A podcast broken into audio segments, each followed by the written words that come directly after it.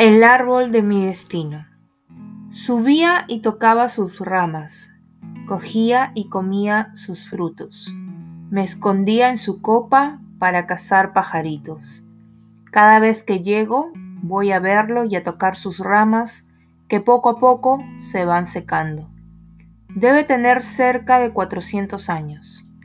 Mi abuelito, que falleció de 90 años, lo conoció así de viejo. Emilio Cueva.